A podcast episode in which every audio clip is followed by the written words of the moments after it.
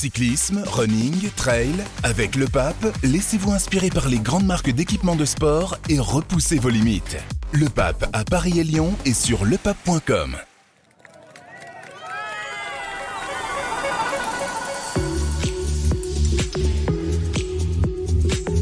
Le Tour de France ne s'arrête jamais et ça tombe bien. On a plein de choses à se raconter. Bonjour à toutes et à tous. Bienvenue dans l'équipe du Tour. Nous sommes dans le Beaujolais à Belleville en ce jeudi 13 juillet au terme d'une douzième étape de fou furieux. Et c'est Yon Izaguirre qui s'est imposé en solitaire devant le français Mathieu Burgodeau. Le Basque s'est extirpé d'un groupe où figurait Thibaut Pinot, qui nourrira sans doute quelques regrets. Cofidis signe donc une deuxième victoire sur ce tour, après 15 ans de disette. Une autre équipe française s'est illustrée, plus étrangement celle-là, c'est la formation AG2R. On va parler de tout ça avec le trio recomposé grâce au retour d'Alexandre Ross. Salut Alexandre. Bonsoir. Également Nicolas Pertu de Vélo Magazine. Salut tout le monde. Et Anthony Clément qui s'est limité sur les sucreries cet après-midi. Salut Anthony. Et ça, on peut parler de régime. Allez, l'équipe du tour au soir de la douzième étape, c'est parti.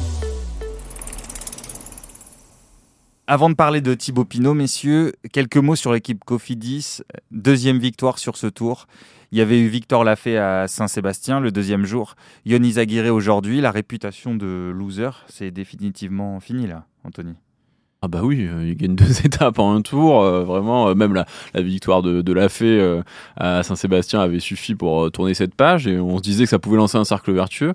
Et bah, ça le fait parce qu'on sent qu'ils sont libérés. Il y a aussi Brian Cocard qui joue le maillot vert. Bon, sauf euh, accident pour euh, Philippe Sen, ça semble euh, inaccessible, mais il est là dans, les sprints. Ils sont en train de, réussir leur tour et c'est c'est aussi la réussite de leur politique. Ils ont fait un recrutement qui est, qui est basé sur des mecs qui savent gagner. Euh, Il y avait, il y avait Cocard évidemment qui s'est levé les bras, mais aussi Isaguirre qui a déjà gagné sur les trois grands tours avant d'arriver euh, à Cofidis. Et là, il, ga- il gagne une deuxième étape du Tour de France et c'est pas un hasard pour lui. Isaguirre, donc Ion, le frère de Gorka, 34 ans, euh, basque, comme Peyo Bilbao, d'ailleurs vainqueur il y a deux jours. Le palmarès de Ion Isaguirre, déjà vainqueur de l'étape de Morzine sur le Tour de France en 2016, également vainqueur sur les, sur les deux autres grands tours, vainqueur d'un Tour du Pays Basque en 2019. Euh, c'est quel genre de coureur, Nico? Un grimpeur rouleur.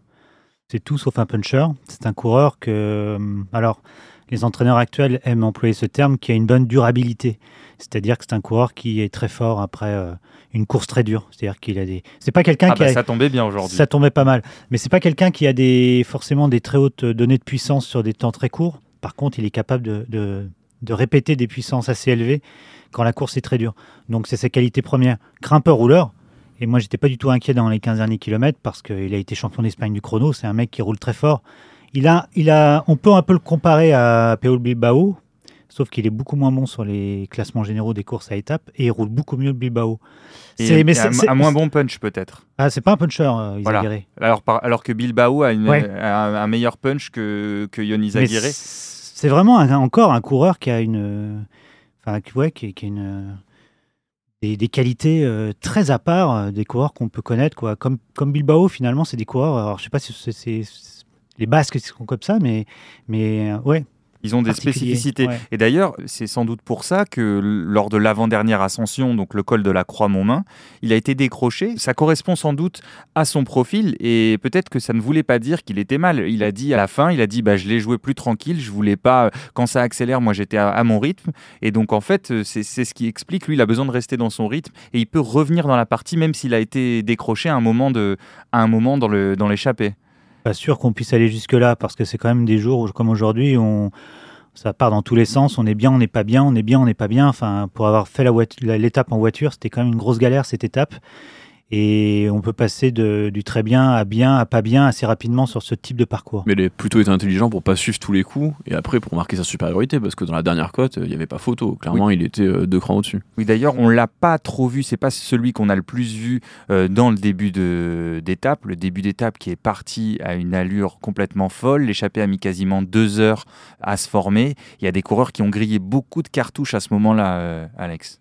Euh, oui, lui, c'est vrai qu'il a utilisé sa cartouche au bon moment, dans la dernière difficulté, euh, le col de la Croix-Rosier, au terme d'une étape effectivement encore, euh, encore incroyable. Je crois 90 km pour que le bon coup parte, euh, euh, 48 de moyenne au début de course, une boucherie. Et, et lui, il a bien attendu. Après, effectivement, dans le groupe devant, il y avait quand même des, des gros calibres. Mais on par- peut, on mais- peut les citer. hein. Il y avait euh, donc euh, Thibaut Pinot, euh, Tige Benoît, Mathieu Van Der Poel, Jorgensen, euh, Dylan Teuns, euh, Mats Pedersen, bon, euh, parmi les coureurs échappés. Donc oui, c'était du gros coureur et du gros calibre. Euh, ouais, et euh, Isagir, il fait euh, péter Van Der Poel, qui est avec lui euh, euh, dans le mouvement décisif. Euh, Pinot, à l'arrivée, il a dit qu'il a payé, euh, il a payé l'effort parce que c'est un des derniers qui rentre, euh, qui rentre sur le sur le bon groupe en, en début d'étape. Donc, euh, ouais, chacun a fait avec ce qui lui restait à, la fin. Disons que dans l'échappée, ils n'ont pas eu de répit parce que ça a été très dur de faire l'échappée. Puis après, vu le casting, on savait très bien qu'il fallait faire un effort avant pour se dépêtrer de Pedersen ou même de Van Der Poel. Donc personne ne voulait arriver avec eux. Donc ça a incité tout le monde à faire des efforts dans les côtes et ça a donné une course qui, pour eux, a été sans répit. Euh, L'avantage des Cofidis qui se retrouvaient à deux, Guillaume Martin et Yon Izaguirre, cet avantage-là, est-ce qu'il a été euh, décisif ou là c'est plutôt une histoire de jambes? Alors, À quel point le, le bon travail de Guillaume Martin pour essayer de contrôler le groupe derrière lorsque son coéquipier Yon Izaguirre est parti, à quel point ça a joué, tu penses euh, Nicolas? Bah, ça a joué surtout une fois que la dernière difficulté était passée sur le plat, parce qu'il y avait déjà 45 secondes d'écart. Euh, après, il a, sauté sur tous les, coureurs qui essayaient de sortir. Après, je pense que dans le contre, euh, déjà, euh, à, à 12-13 bornes de l'arrivée, les coureurs ils se connaissent, ils savent très bien qu'Isaguirre est un très bon rouleur. hein. Donc, euh, ils imaginaient, il y avait quand même peu de coureurs qui pensaient, je pense, revenir sur Izaguirre, à moins qu'Izaguirre fasse est un gros coup de mou, mais on a bien vu qu'il avait bien monté la côte. Donc, franchement, n'y a pas eu d'attaque franche euh, de ce que j'ai vu euh, dans, les, dans les 12 derniers kilomètres. compte qu'Izaguirre il aurait gagné même sans Martin. Quoi. Enfin, il n'avait pas besoin de ce Et travail-là même avec de une grosse collaboration du groupe de derrière Ouais, mais dans ces cas-là, c'est toujours pareil, quoi. Enfin, il y a toujours un, un moment où euh, les mecs ils collaborent pas jusqu'au bout parce que chacun va en garder au cas où. Et puis, comme Izaguirre était, enfin, il y a jamais eu de suspense. À partir du moment où il bascule en haut avec cette marge-là, euh, je pense que même euh, derrière, ils se sont dit que c'était plié. Et puis, euh, ouais, il y avait toujours un risque de déperdition d'énergie. On a vu d'ailleurs Thibaut Pinot, une fois que la donne était jouée pour la victoire finale, que l'écart était trop grand, euh, on a vu qu'il n'avait pas particulièrement envie de rouler à bloc pour remonter au général. Comment t'expliques ça, Alex? Moi, ça l'intéresse pas, le général. Euh, il l'a dit. Euh, lui, ce qu'il veut, c'est gagner une étape. Clairement, le général, là, il est remonté à la dixième place, mais il, Il gagne 5 places, ouais. il gagne cinq places, mais il y a tellement de. Le général peut faire cinquième ou sixième du tour, ça, ça ne l'intéresse plus du tout. Il gagne 5 places, mais il va sûrement en perdre 5 demain. Demain, c'est l'étape du Grand Colombier. Donc, est-ce qu'il a raté une grosse occasion euh, aujourd'hui? Est-ce que c'était euh, c'était la plus belle occasion quand tu regardes le parcours ou, c'est plutôt bon signe euh, pour la suite? On peut craindre qu'il ait laissé une grande occasion parce que euh, quand on voit son, niveau sur le tour, euh, bon, il, est, sur- la lancée du Giro, on sent qu'il a les jambes, mais est-ce qu'il a vraiment les jambes pour faire la différence? Par exemple, voilà, dans la dernière ascension, Isaguirre, il part à la régulière euh, et Pinot n'arrive pas à suivre. Alors, s'il n'arrive pas à suivre sur ce type de côte, est-ce qu'il saura faire la différence euh, dans une autre échappée de costaud dans les Alpes? Parce que les échappées dans les Alpes, euh, il pourra peut-être les prendre, mais il n'y aura pas non plus des peintres avec lui. Donc Ouais, ça, mais ça il n'y aura être peut-être pas deux heures de bataille pour l'échapper en amont. Oui, oui, mais la concurrence sera, sera dense et moi j'ai un peu peur qu'il lui manque toujours euh, quelque chose à ce, moment, à ce moment-là. Et aujourd'hui, euh, c'était quand même une bonne, euh, une bonne situation pour, euh, pour l'emporter face à ces coureurs-là. Ouais, hier, euh, au resto, euh, on débriefait avec euh, mes amis de Vélo Magazine et j'ai dit c'est demain ou jamais. Donc aujourd'hui. De ce que je pense, hein. D'accord, mais pourquoi, Nico? Je le sentais comme ça, je sais pas. Je savais qu'il allait être devant aujourd'hui, je savais qu'il allait jouer la gagne. Et c'était pas gagné parce qu'au début d'étape, il, il était dans un deuxième groupe encore avec David Godu, j'ai l'impression. Mais je sais pas, je le sentais comme ça et j'ai peur malheureusement que cette étape était effectivement peut-être sa dernière chance. J'ai peur qu'il y ait une grosse guerre. Ah, Vous êtes sévère, non Non, non, non, moi, J'ai peur, j'ai peur qu'il y ait une grosse guerre entre Jumbo et UAE sur le, toutes les étapes de montagne. Par exemple, demain, arriver, euh, voilà, demain ça, même s'il n'avait pas tout lâché aujourd'hui, demain c'est pas pour lui, ça va être une course de côte, euh, les costauds vont Ok, la demain, mais ce week-end, il y a quand même de grosses é- des étapes de haute montagne. Euh, euh, on peut pas imaginer qu'une échappée aille au bout et que Pinot soit dedans. Alex Oui, bien sûr. Euh, si, mais en fait, le... moi je pense qu'il a, il a grillé une cartouche stratégiquement parce que il se désintéresse du classement général, mais en fait, il va, il va un peu traîner ça à la, euh, à la patte. Là. Il, il ferait bien de perdre du temps euh, Je pense demain, que demain, on franchement. parlera plus du classement général. Ouais, mais parce là, que- il est à 6 minutes 33 de Ouais, mais il est, Vingegaard. il est top 10. Quand Ouais. tu vois que les AG2R roulent pour une 16e On position va en générale, parler, ouais, ça. on en reparlera. En fait, il va avoir moins de liberté pour, euh, pour aller dans, dans l'échappée. Donc effectivement, il ferait bien de prendre euh, de bosser pour Godu un peu et prendre un énorme tir de main pour avoir à nouveau un peu de un peu de liberté Moi, je par, par la sa capacité à faire la différence une fois dans l'échappée que euh, euh, sa situation au classement général. Non mais il faut voir, aujourd'hui c'était pas non plus euh, son terrain de prédilection, enfin c'était quand même une... euh, une Oui, c'était euh, pas de la haute Bah montagne non, aujourd'hui. enfin je veux dire une, une succession de calls, euh, troisième semaine, etc. Aujourd'hui c'était quand même un truc de... Le baroudeur grimpeur. Ouais voilà, puncher, grimpeur, on n'était pas, on n'était pas dans les Alpes quoi. Si Thibaut retrouve ses, ses jambes des trois derniers jours du Giro et qu'il est dans une échappée, dans une étape de montagne, il pourra gagner l'étape. Mais il faut qu'il ait les jambes, euh, faut qu'il retrouve ces, ces jambes-là.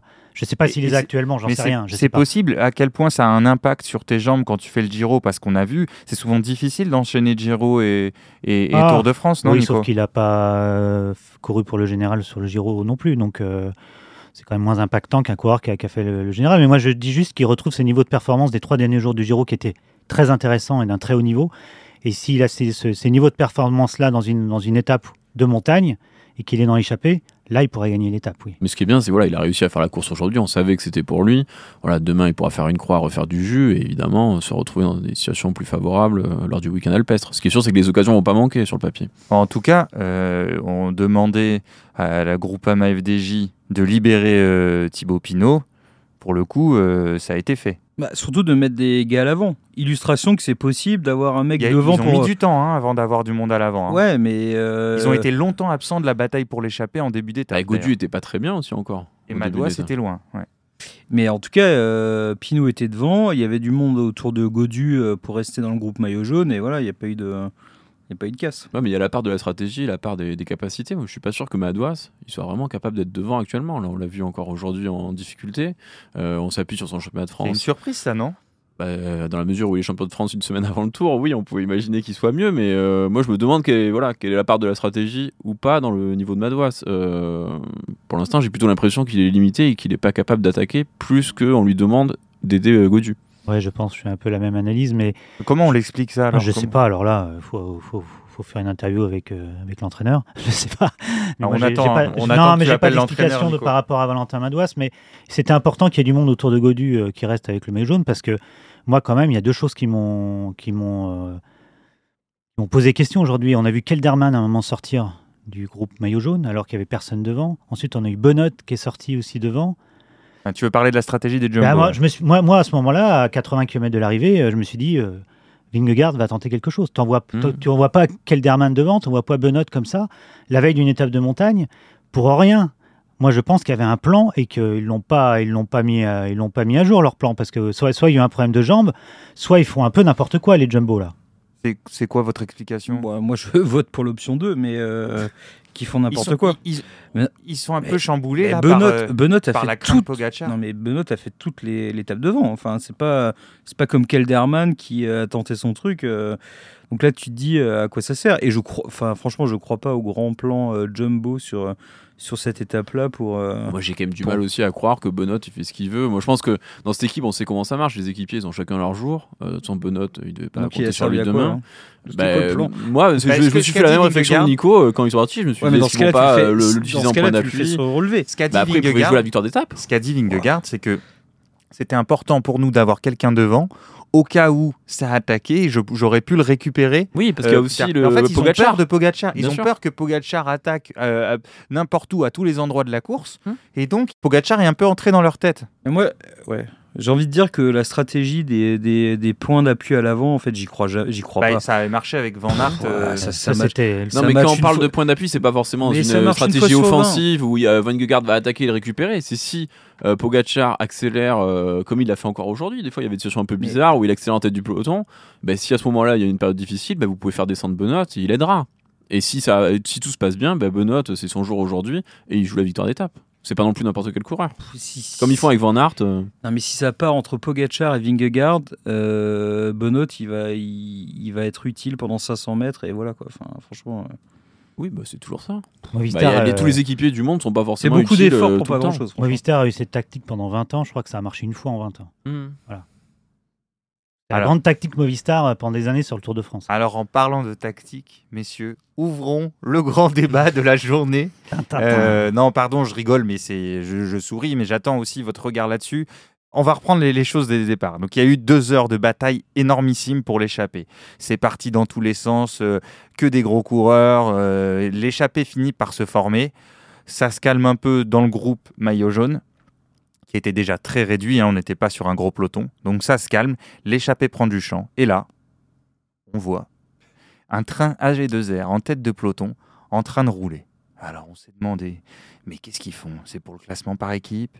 C'est pour emmerder Marc Madio? C'est pourquoi exactement? Eh bien non, eh bien non.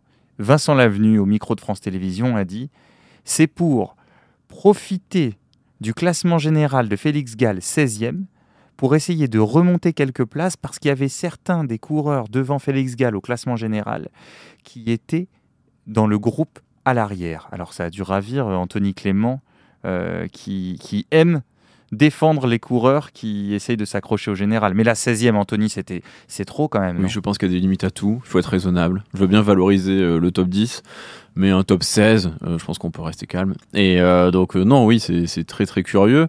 Et non seulement c'est étrange, mais en plus, ils l'ont pas très bien fait, puisque les, c'est les coureurs qui voulaient distancer ont fini par revenir, et même Menches a réussi à revenir tout seul. Donc, euh, c'est un peu. euh, mais, mais déjà sur le choix, vous le comprenez Ou alors il y a quelque chose qu'ils nous disent pas mais Ou moi, alors, le classement par équipe, par exemple, c'est un argument que je peux comprendre. Attends, on a parlé en même temps, existe. tu peux répéter. Vas-y, vas-y, répète. Non, je dis que le classement par équipe, c'est parfois raillé, on moquait Movistar pour ça, mais après tout, euh, ça existe. Non, mais ça existe, le classement mais- par équipe. Il y a des mecs qui montent sur le podium aux Champs-Élysées pour ça. Donc, ou vous décidez que c'est nul et qu'il faut le supprimer, mais à partir du moment où ça existe, moi, ça me choque pas que des, coureurs, que des équipes le jouent. En tout cas, il sait pas. Mais eux, c'est même pas l'argument donné. mis en avant. Voilà.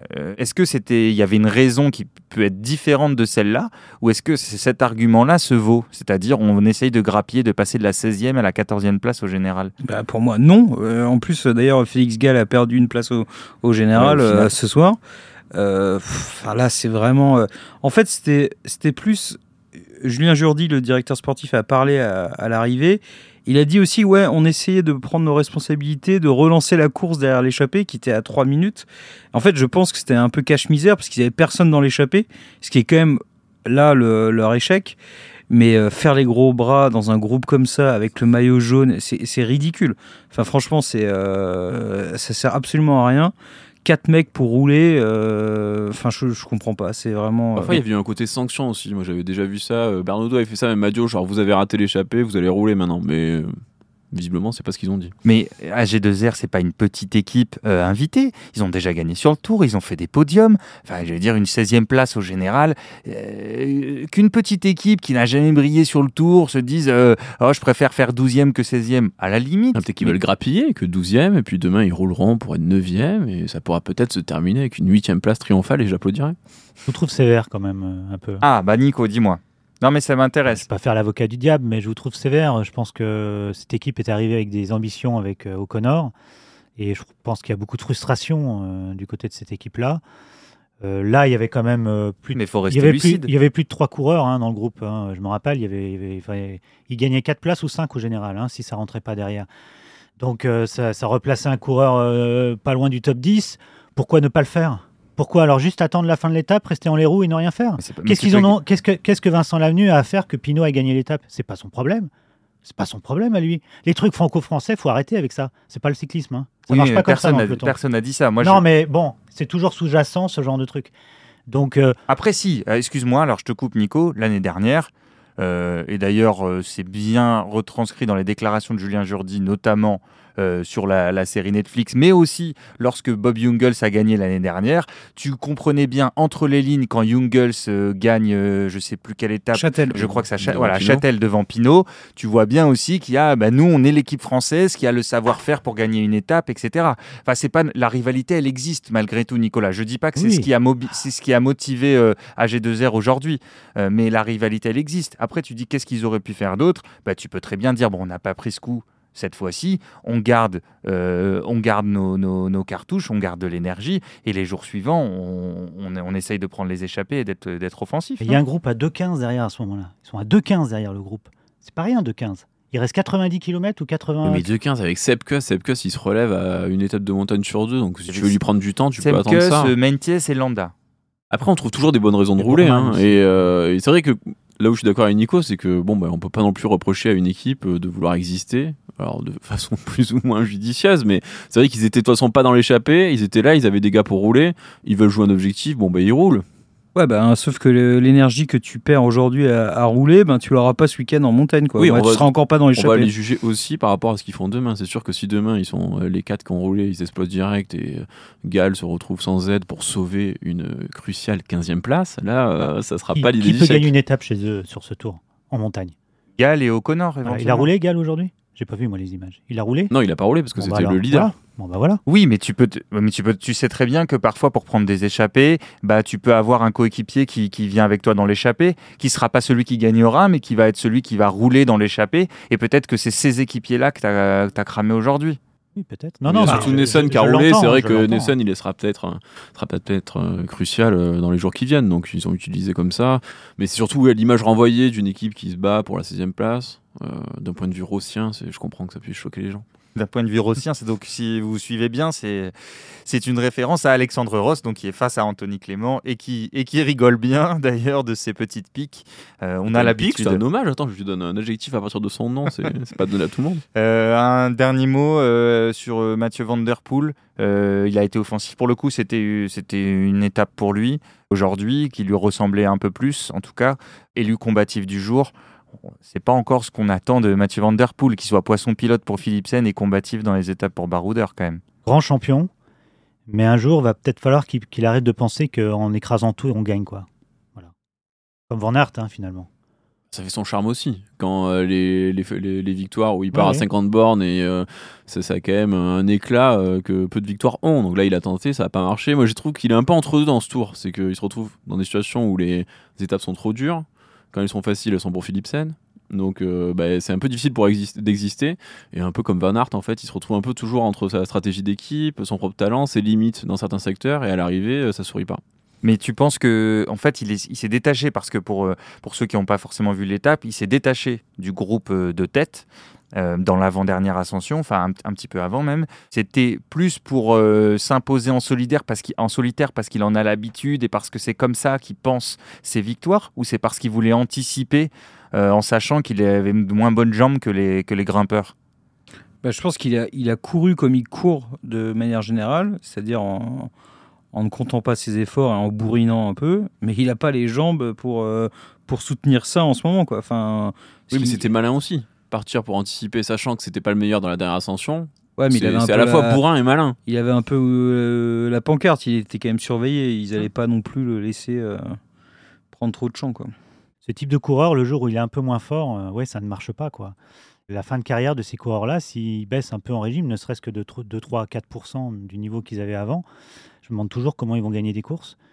En fait, il faut qu'ils repensent leur manière Non, de non, courir. non, je- si jamais, je, Je, je dis pas ça. Si je- jamais il perd un peu de jambes, il, ça resterait un excellent coureur, évidemment, mais il pourrait plus penser la course comme il l'a pensé avant de perdre ses jambes. Je dis pas que Ah. c'est encore le cas, mais si on se met dans cette, op- euh, cette optique-là, J'ai pas fait une thèse sur Mathieu Van Der Poel, mais j'ai pas le souvenir. en tout-.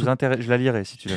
J'ai pas le souvenir d'une course qu'il ait gagnée avec euh, pas les jambes en fait, avec la tête quoi. Je me peut-être que j'oublie quelque chose, hein, mais j'ai le souvenir d'un Mathieu Van Der Poel qui écrase les pédales, que ça soit très loin ou de, ou par exemple Milan-San Remo, des choses comme ça. Mais c'est toujours avec la force quoi. C'est pas avec la tête. Non, mais tu peux renverser ça et dire qu'il utilise parfaitement sa force et qu'au lieu de se laisser enfermer, on est souvent à dire, ce coureur-là qui était plus fort que les autres s'est laissé enfermer dans un schéma qui lui va pas. Bah lui, il est maître de sa course et il sait utiliser cette force et, euh, et gagner avec. C'est ce qu'on appelle thèse antithèse. Synthèse. Vous voulez ajouter quelque chose sur l'étape d'aujourd'hui, messieurs? Non, ça oui, va? moi je voudrais juste euh, dire quand même quelque chose sur euh, l'analyse d'An- d'Anthony sur euh, Cofidis, en disant qu'avant ils, euh, ils prenaient des coureurs qui n'étaient pas forcément euh, Non, j'ai dit que maintenant ils prennent des coureurs qui Ah. savent gagner. J'ai pas dit qu'avant ils, Ils avaient. quand même euh, l'année dernière 22 victoires. euh, 2020 que deux victoires. Il faut remonter avant, on était aussi sur 19, 16 victoires. Enfin voilà, c'est quand même des équipes, une équipe qui a quand même gagné toujours des courses. Oui, mais on Euh, parle du tour. Il y avait quand même une terrible série sur le tour. C'est vrai. J'aime bien quand tu dis c'est vrai pour finir, euh, en me donnant vrai. raison. Dalida a répété ça souvent, très souvent et j'aime bien. Bon, ben on va s'arrêter sur Dalida et on va passer à l'étape de demain. Pardon, je vais remercier Alexandre Ross et je garde 2-3 minutes Nicolas Pertuis et Anthony Clément à côté de moi. Allez, on passe à l'étape de demain. Le peloton débarque dans le Jura. Cette année, on visite les 5 massifs. Et demain, donc, vendredi, 138 km entre Châtillon-sur-Chalaronne dans l'Ain et le Grand Colombier, un col classé hors catégorie, 17,4 km à 7,1%. C'est ce qu'on appelle une course de côte, parce qu'a priori, il n'y a pas de difficulté avant ce, ce dernier col euh, du Grand Colombier. La dernière fois qu'on a eu une course de côte ou ce qui s'apparentait à une course de côte, c'était dimanche au Puy-de-Dôme. On pensait que Vingegaard et Pogacar s'y disputeraient la victoire. Ça veut dire qu'il y a quand même une chance pour l'échapper euh, demain. Oui, il y a une chance pour l'échapper. Après, on dit une course de côte, mais il y a le profil laisse apparaître une curiosité, à savoir une bosse au milieu, mais qui n'est pas répertoriée au Grand Prix de la Montagne. Pourtant, elle a l'air assez euh, costaude.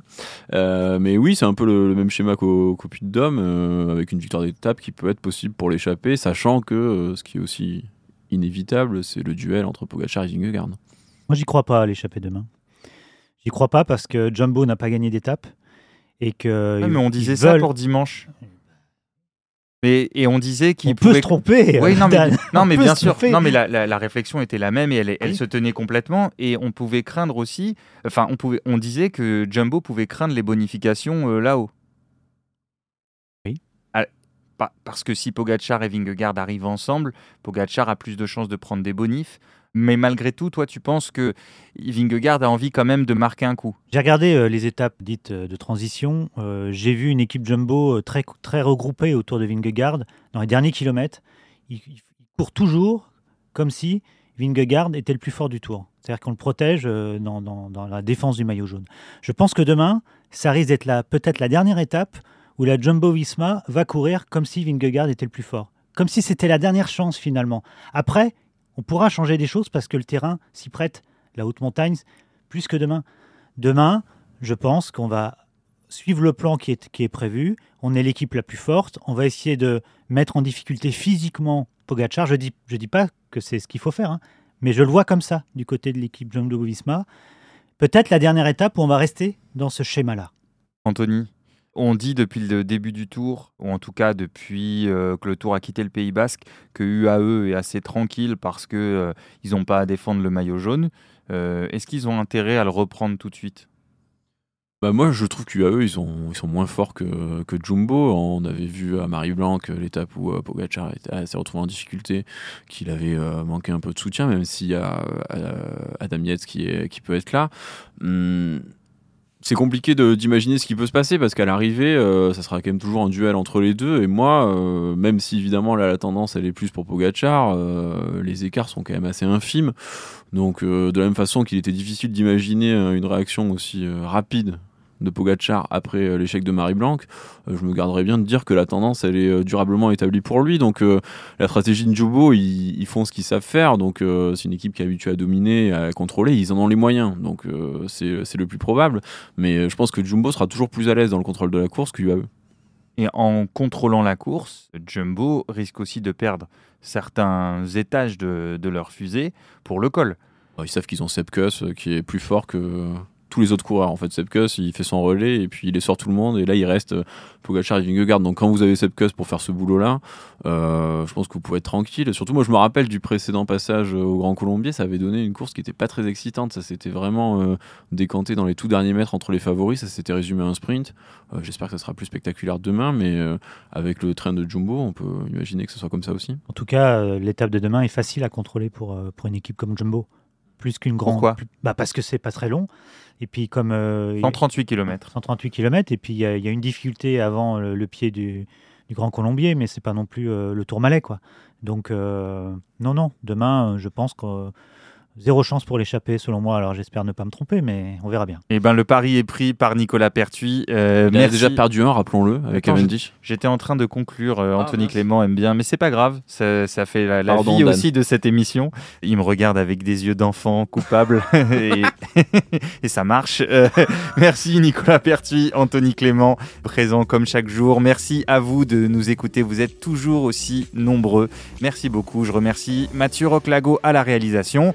On sera là demain, évidemment, après l'arrivée au Grand Colombier. À mon avis, on aura beaucoup, beaucoup, beaucoup de choses à se raconter, comme chaque jour. Allez, Car à le demain. Tour de France ne s'arrête jamais. Exactement. Allez, à demain. Ciao.